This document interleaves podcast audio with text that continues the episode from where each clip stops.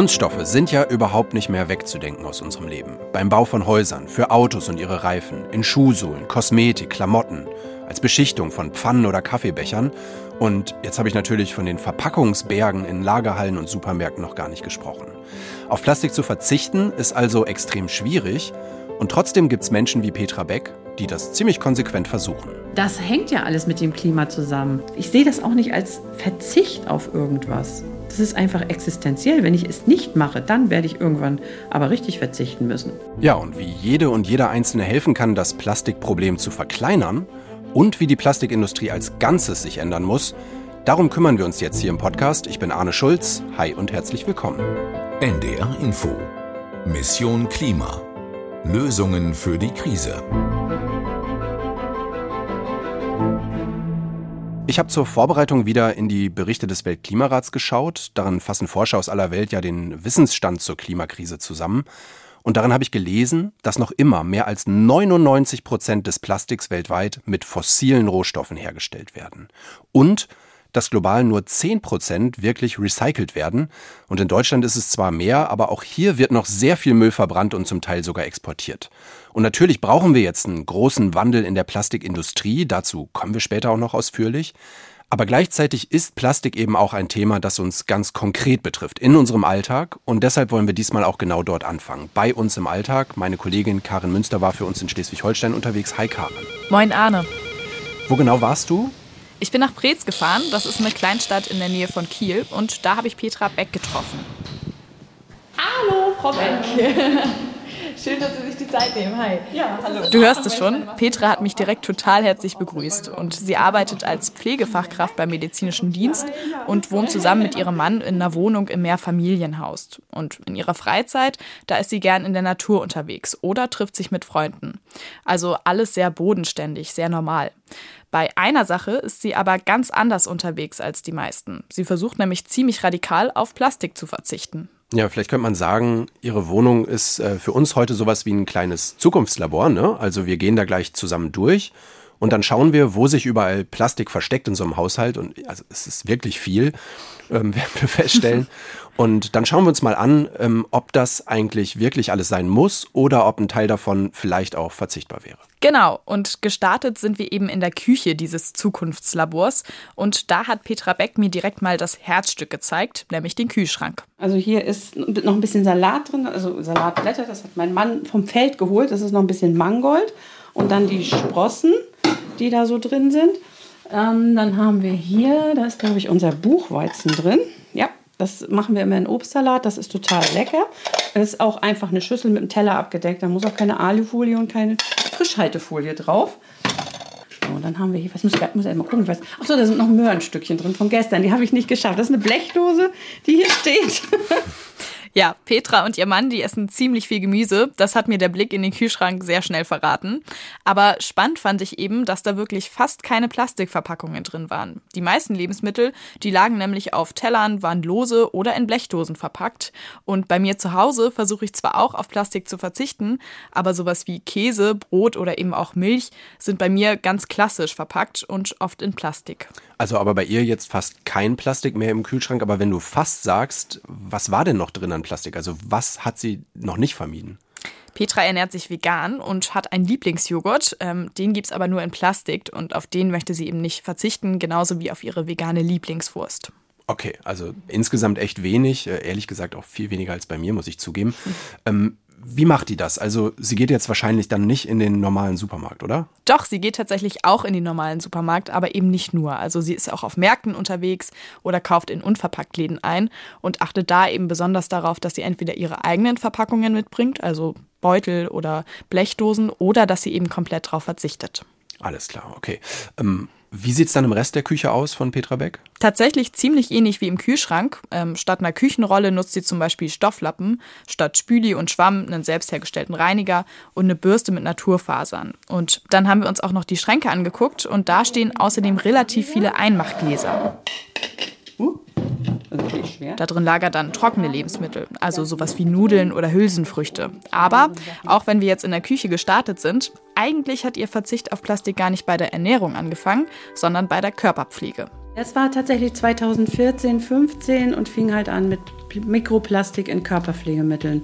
Das hat mich gestört, weil ähm, ich gelesen hatte, dass das teilweise über die Haut aufgenommen wird und anders als das, was man oral aufnimmt, nicht einfach über den Verdauungstrakt ausgeschieden wird, sich, sondern sich irgendwo ansammelt. Und wir haben uns dann tatsächlich einen Abend mal hingelegt, hingelegt hingesetzt, haben alle unsere vielen bunten Plastikflaschen aus dem Bad mit den Dusch- und Haargels für jeden eins und so ähm, ins Wohnzimmer geholt und haben mal geguckt, ob die Sachen da tatsächlich drin sind, die da auf, in diesem Buch so böse beschrieben worden sind.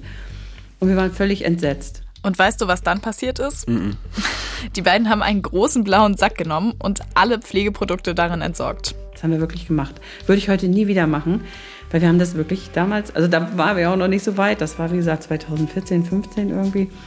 Das haben wir weggeschmissen, weil wir gesagt haben, nee, das wollen wir nicht mehr auf unserem Körper haben. So. Also alles auf einmal sofort wegschmeißen klingt schon nach einem radikalen Schritt. Nur kurze Nachfrage, weil ich es noch gar nicht so richtig verstanden habe. Warum ähm, wird sie das heute nicht mehr machen?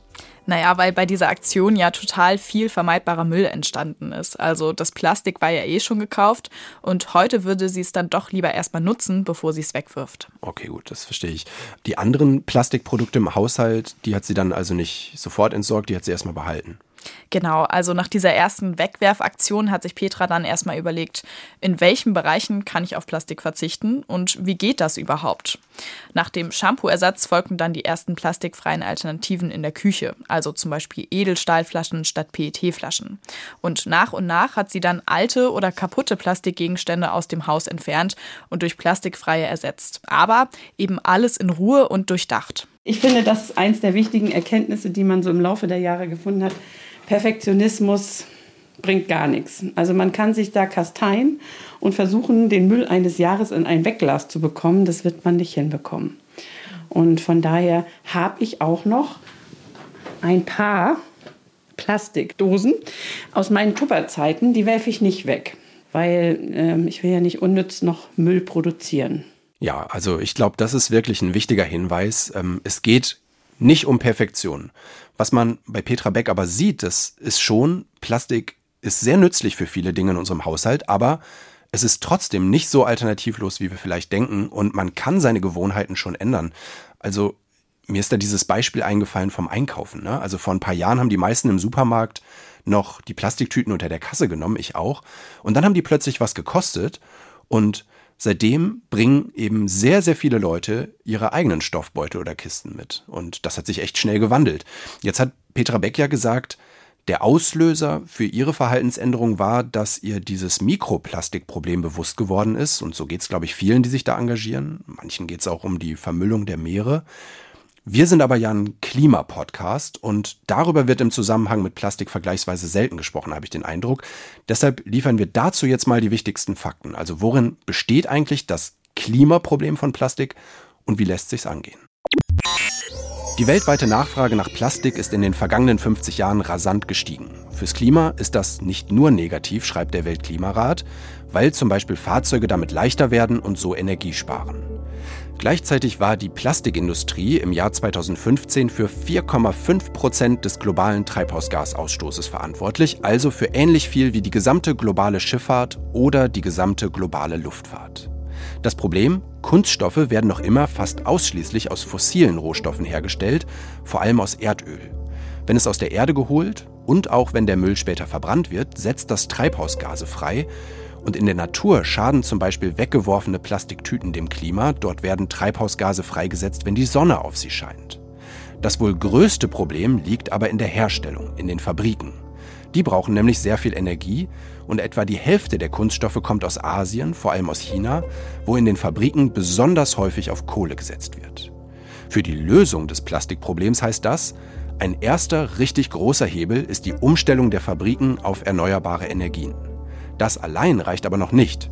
Laut einer Überblicksstudie von US-Forschern bräuchte es zweitens deutlich mehr Recycling, drittens biologisch abbaubares Plastik und viertens Maßnahmen, um die Nachfrage, die laut Prognosen in Zukunft noch stark steigen dürfte, zumindest ein bisschen einzudämmen. Also wichtig dabei ist, das kann man auch beim Weltklimarat nachlesen, dass man eben mehrere Lösungen gleichzeitig verfolgt, sonst bekommt man das Problem wahrscheinlich nicht in den Griff. Welche Maßnahme dann aber am Ende jetzt wie stark zur Lösung beiträgt, dazu gibt's äh, allerdings tatsächlich auch noch unterschiedliche Einschätzungen. Gehen wir deshalb jetzt mal die genannten Lösungsansätze durch.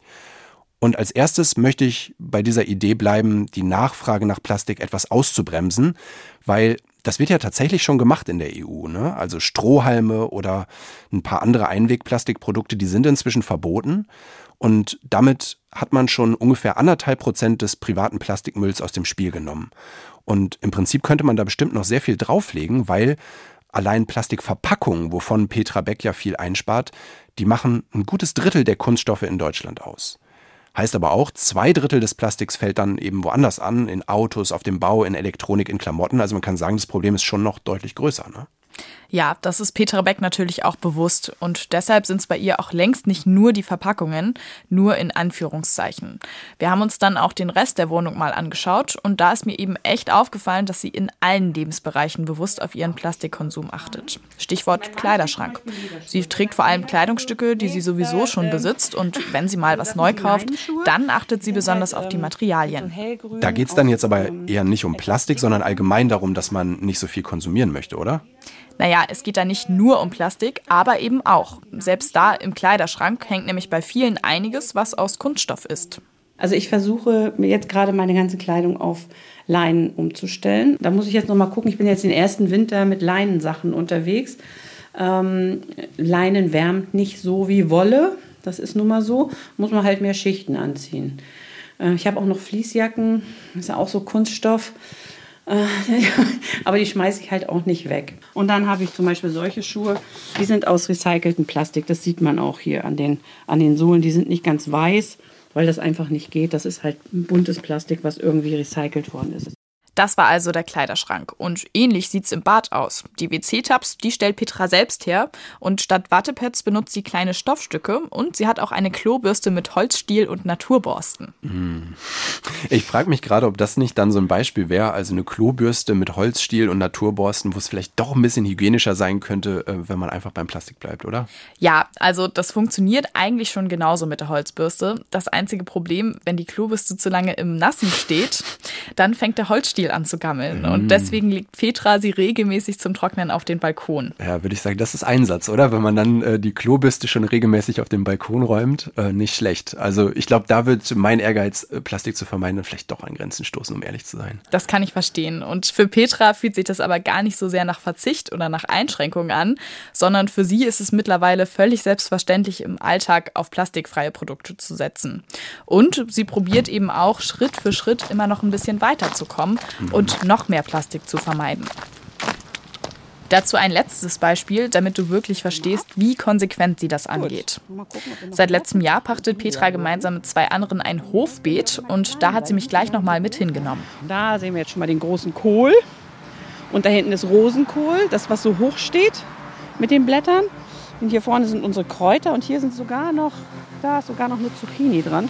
Dieses Beet, das sind so 40 Quadratmeter auf einem Bauernhof im Nachbarort. Und das kann man für je eine Saison mieten und dann Gemüse, Obst oder auch Blumen drauf anpflanzen. Und für Petra ist das einerseits natürlich Hobby, aber eben nicht nur. Und es ist einfach so ein, so ein kleines Stück wirklich plastikfrei. Weil selbst das, was ich im Laden als unverpackt kaufe, kommt ja nicht immer unverpackt im Laden an, sondern es ist in irgendwelchen großen Gebinden, die ja nicht einfach lose auf dem Hänger rumkullern, sondern auch irgendwie verpackt sind. Und hier ist es wirklich unverpackt. Ja, das finde ich wirklich so gut, dass wir Petra Beck da besuchen, weil wenn man das dann wirklich so durchdekliniert, so Stück für Stück, dann sieht man eben, was für Probleme dann doch auftauchen ne, beim Verzicht. Also was da im Hintergrund passiert, auf dem Weg von der Fabrik zum Großmarkt und dann wiederum zum Laden, also da hat man ja als Verbraucher wirklich wenig Einfluss drauf und da wird eben auch verpackt. Und gleichzeitig kann aber natürlich nicht jede jetzt zum Selbstversorger werden. Deshalb lass uns jetzt mal eine Ebene höher springen und auf die Plastikindustrie schauen. Mehr Recycling und abbaubares Plastik, das hatten wir gesagt, beides Lösungsansätze, die wichtig äh, werden dürften. Und auf beides setzt die EU auch schon sehr stark für die nächsten Jahre. Heißt, die Industrie soll das Plastik dann so verändern, dass es nicht mehr dem Klima schadet.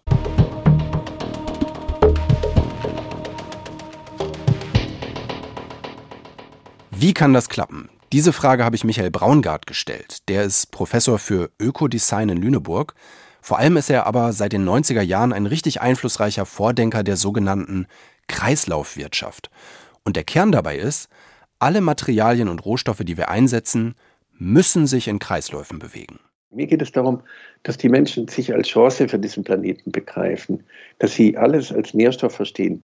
Klingt schon ein bisschen blumig, dieses alles muss ein Nährstoff sein.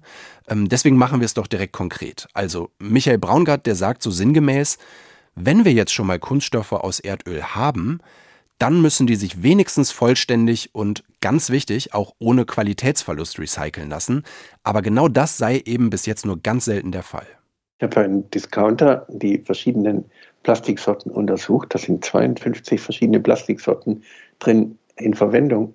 Da ist nichts mit Recycling. Und wenn man das jetzt ändern will, dann müssten also Produkte von vornherein aus viel weniger Plastiksorten hergestellt werden, sagt er, und dann auch nur aus solchen, die sich wirklich gut recyceln lassen. Das heißt, man muss sich anschauen, welche Materialien sind wirklich für Kreisläufe geeignet. Und äh, dann muss man die Zahl dieser Materialien drastisch reduzieren, weil sonst man solche Gemische hat, die immer nur zu primitiven Downcycling führen. Ja, und das finde ich erstmal ziemlich logisch, weil wenn recyceltes Plastik jetzt nicht dieselbe Qualität hat wie das neue, dann wird natürlich weiter auch sehr viel neuer Kunststoff hergestellt und zwar vor allem aus Erdöl. Für dieses hochwertige Recycling braucht es laut Braungart aber politische Vorgaben. Also zum Beispiel müsste man schwer recycelbare Zusätze aus seiner Sicht tatsächlich verbieten. Und dann könnten aber auch vielleicht neue Geschäftsmodelle helfen. Waschmaschinen zum Beispiel, die haben ja auch ganz viele Plastikteile, diese ganze Verkleidung und so weiter. Und da gibt es inzwischen tatsächlich einige Hersteller, die ihre Geräte nicht mehr verkaufen, sondern vermieten. Und das findet Braungart richtig gut. Also man verkauft dann also keine Waschmaschine mehr, sondern nur 3000 Mal waschen.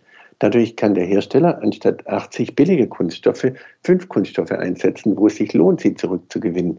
Also vielleicht nochmal zu der Idee dahinter. Der Hersteller bleibt ja dann verantwortlich für seine Waschmaschine. Und je seltener er da dann was reparieren muss und je leichter er die Teile nachher recyceln kann, desto besser ist das tendenziell für ihn. Also das ist zumindest die Idee. Und wenn man unter anderem durch solche Ideen, natürlich nicht nur, aber unter anderem, mehr Qualität ins Recycling kriegt, dann ist das auf jeden Fall ein wichtiger Teil der Lösung. Aber auch dann hätten wir das Klimaproblem leider noch nicht gelöst, weil bei einem Teil des Plastiks weiß man ja schon vorher, dass es nicht komplett im Kreislauf bleiben wird. Also denken wir mal an Plastiktüten oder denken wir an den Abrieb von Schuhsohlen, aber vielleicht sogar noch wichtiger an den Abrieb von Autoreifen, von Reifen. Da landen ja Kunststoffe zwangsläufig in der Natur. Und deswegen fordert Michael Braungart neben besserem Recycling auch noch das hier. Kunststoffe, wenn sie in die Umwelt gelangen, müssen sie biologisch abbaubar sein. In anderen Ländern, selbst in Afrika, in Ruanda, sind nur solche Plastiktüten erlaubt, die sich biologisch abbauen. Und das ist doch viel sinnvoller, als dass ich hier eine Müllverbrennungsanlagenindustrie fördere, wo die Kreisläufe immer verloren gehen. Wäre es doch viel sinnvoller, Materialien zu machen, die für biologische Kreisläufe geeignet sind.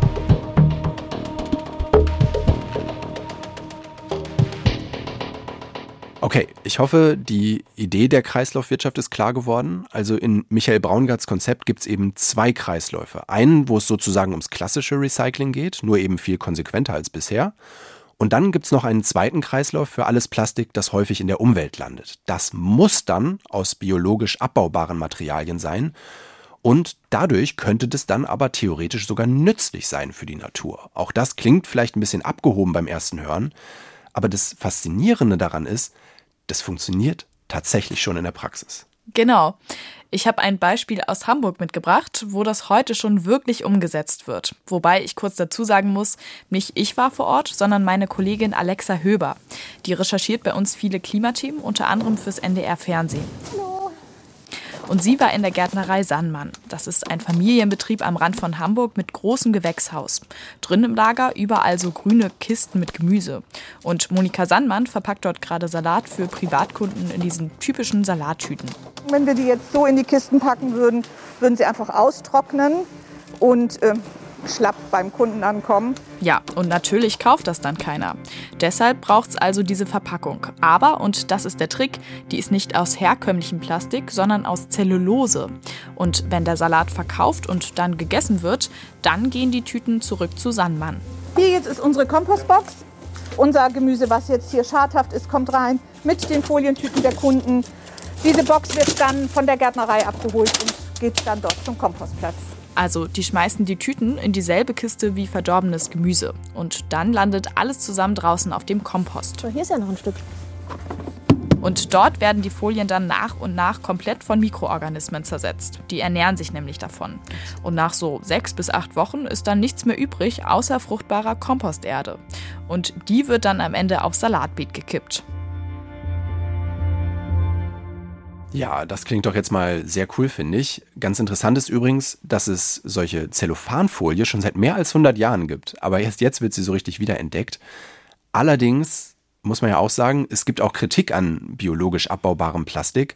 Wenn man das nämlich aus Bäumen macht, die dafür extra gefällt werden zum Beispiel, ne, oder dafür extra landwirtschaftliche Flächen nutzt, äh, da was anbaut, äh, um das dann nachher zu Plastik zu verarbeiten, dann ist das ja jetzt nicht wirklich äh, klima- und umweltfreundlich. Das stimmt, aber für diese Tüten hier werden nicht extra Bäume gefällt. Die kommen nämlich von einer kleinen Firma aus der Nähe von Hamburg und die benutzen Holzspäne, die zum Beispiel bei der Möbelproduktion übrig bleiben. Die Plastiktüte ist also aus Abfall. Okay, wir haben jetzt äh, übrigens mal geschaut. Inzwischen gibt es schon einige solcher Verpackungen auf dem Markt und mehrere Startups versuchen das gerade richtig groß zu machen und hoffen, das möglichst bald schon wirklich im industriellen Maßstab produzieren zu können. Aber auch da gibt es noch Probleme, die man noch lösen muss. Bei den Salatfolien, die wir gerade euch gezeigt haben, zum Beispiel, da ist ein Problem, dass manche große Kompostieranlagen das offenbar noch nicht äh, vollständig abbauen können. Gibt es dafür denn schon eine Lösung? Die gibt es. Die Firma, die die Tüten herstellt, die will diese Verpackungen in Zukunft nämlich einfach über den gelben Sack entsorgen lassen. Die Zellulosefolie, die kann nämlich von Infrarotkameras erkannt und aussortiert werden. Und wenn man das macht, dann kann man sie gezielt in den Kompostieranlagen entsorgen, die das auch hinkriegen. Ja, das wäre natürlich super. Und dann hätte man tatsächlich einen geschlossenen Kreislauf, der richtig groß werden kann. So wie unser Forscher Michael Braungart das vorhin beschrieben hat. Ganz genau. So, und wenn man jetzt all diese Ideen zusammennimmt, dann könnte das tatsächlich einen großen Unterschied machen. Ich hatte ja schon angedeutet, dass die EU sich dieses äh, Konzept der Kreislaufwirtschaft tatsächlich groß auf die Fahnen geschrieben hat. Ähm, Karin, wie nimmt Petra Beck das eigentlich wahr? Ich meine, die beschäftigt sich jetzt schon seit einigen Jahren ähm, intensiv mit diesem Thema. Sieht sie da äh, auch Fortschritte inzwischen? Also hat sie da inzwischen mehr Hoffnung? Definitiv. Ähm, sie sieht schon, dass ihr eigener Verzicht natürlich nicht allein die Lösung des Problems sein kann, also dass sich die Industrie ändern muss. Aber auch da ist sie eigentlich schon zuversichtlich, weil sie in den letzten Jahren gemerkt hat, dass immer mehr Unternehmen versuchen, umweltfreundliches Plastik zu entwickeln oder eben plastikfreie Alternativen anzubieten.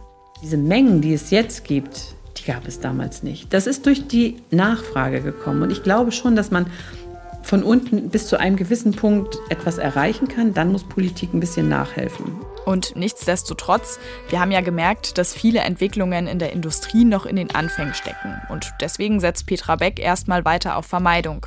Und dann versucht sie eben auch andere auf das Problem aufmerksam zu machen und denen zu helfen, Plastik wegzulassen. Sie schreibt zum Beispiel einen Blog über ihr plastikfreies Leben und sie tauscht sich im privaten Umfeld mit vielen Leuten dazu aus. Ich kann den Leuten das nur vorleben und ich kann nur aufklären. Und ich kann einfach nur sagen, dass in meinem Umfeld einiges passiert ist in den Jahren. Und äh, wenn es kommen jetzt Leute zu mir, die fragen, Mensch, du hast doch da was oder was, was könnte ich denn da nehmen, um auf Plastik zu verzichten? Und es ist dann tatsächlich so, dass, dass das zwar langsam geht, aber es geht voran. Ja, Karin, vielen Dank für den Besuch in Preetz. Sehr gerne. Es geht also langsam voran, sagt Petra Beck. Ähm, das ist ermutigend, aber in Zukunft muss es natürlich noch schneller gehen. Und damit landen wir ein letztes Mal bei Michael Braungart, weil der sagt nämlich, damit wir diesen Wandel mit viel mehr Tempo hinkriegen, brauchen wir eigentlich auch viel größere Visionen, Ideen, die uns inspirieren, so wie zum Beispiel diese hier. Ich habe zum Beispiel mit meinen Kollegen zusammen eine Eiscremeverpackung entwickelt, die ist bei Raumtemperatur eine Flüssigkeit. Auch das ist ein Kunststoff. Diese Eiscremeverpackung baut sich auch auf dem, äh, dem Hamburger Rathausmarkt in zwei Stunden ab und sie enthält Samen von seltenen Blumen, sodass ich durch das Wegwerfen zur Artenvielfalt beitrage. Ja, und der Punkt ist jetzt gar nicht, dass bald Millionen Eiscreme-Verpackungen so hergestellt werden müssen. Der Punkt von Michael Braungart ist, ganz viel ist heute schon möglich. Noch ein letztes Beispiel dafür. Was wäre denn, wenn wir das CO2 wieder aus der Atmosphäre holen würden, um daraus dann Plastik zu machen? Klar, da gibt es noch viele offene Fragen im Detail, aber von der Idee her wäre das dann ja womöglich sogar klimapositiv. Wenn ich nur den Recyclinganteil in einer Plastikflasche um 3% erhöhe, dann kriege ich keinen Studenten hinterm Ofen hervorgelockt. Wenn ich aber sage, wir holen uns das CO2 zurück, dann könnte man zum Beispiel sagen, die Stadt Hamburg verwendet in zehn Jahren nur noch Plastik, was aus dem CO2 der Erdatmosphäre gewonnen wird. Muss all das Kohlendioxid praktisch als Nährstoff begreifen, nicht als Schadstoff. Es ist nur sozusagen der Nährstoff am falschen Platz. Und da könnten die Kunststoffe einen ganz wesentlichen Beitrag leisten. Ja, man könnte also sagen, da wird dann das CO2 recycelt und eben in Plastik gespeichert. Auch das ist tatsächlich heute schon möglich. Es gibt große Chemiekonzerne, die tatsächlich schon dran arbeiten und es gibt Forscher, die zeigen, dass es schon heute funktioniert. Auch dazu packen wir euch einen Link in die Beschreibung unter dieser Folge. Ja, und dann war's das mit dem Plastik für heute. Wenn ihr uns Feedback geben wollt oder Themen vorschlagen, dann schreibt uns jederzeit gerne eine Mail an klima.ndr.de. Wir beantworten das alles. Manchmal kann es ein bisschen dauern, aber wir beantworten tatsächlich jede Mail. So, und äh, dann haben wir hier zum Schluss noch einen Hörtipp für euch. In unserem NDR Info Wissenschaftspodcast Synapsen geht es um unsere Böden für die Landwirtschaft und um eine große Frage. Wie lange können wir dort eigentlich noch was ernten? Hallo, ich bin Corinna Hennig aus der NDR Info Wissenschaftsredaktion. In der neuesten Folge unseres Podcasts Synapsen sprechen wir über ein vernachlässigtes Thema, unsere Böden. Der Mensch setzt den landwirtschaftlich genutzten Böden nämlich immer mehr zu. Sie sind überdüngt, kohlenstoffarm und werden immer weiter abgetragen. Ist in zwei Generationen schon Schluss mit Ernten, wie es die Vereinten Nationen befürchten? Wie kann man gegensteuern? Darum geht's in der Folge Nur noch 60 Ernten – Unseren Synapsen-Podcast findet ihr wie viele andere hörenswerte Podcasts ab sofort in der ARD-Audiothek. Ja, spannendes Thema finde ich. Hört da doch gerne mal rein. Unsere nächste Folge gibt es dann schon in einer Woche. Dann geht es hier um die sehr relevante Frage, wie unser Geld für den Klimaschutz wirken könnte. In diesem Sinne, hoffentlich bis nächste Woche und tschüss. Tschüss. Mission Klima. Lösungen für die Krise. Ein Podcast von NDR Info.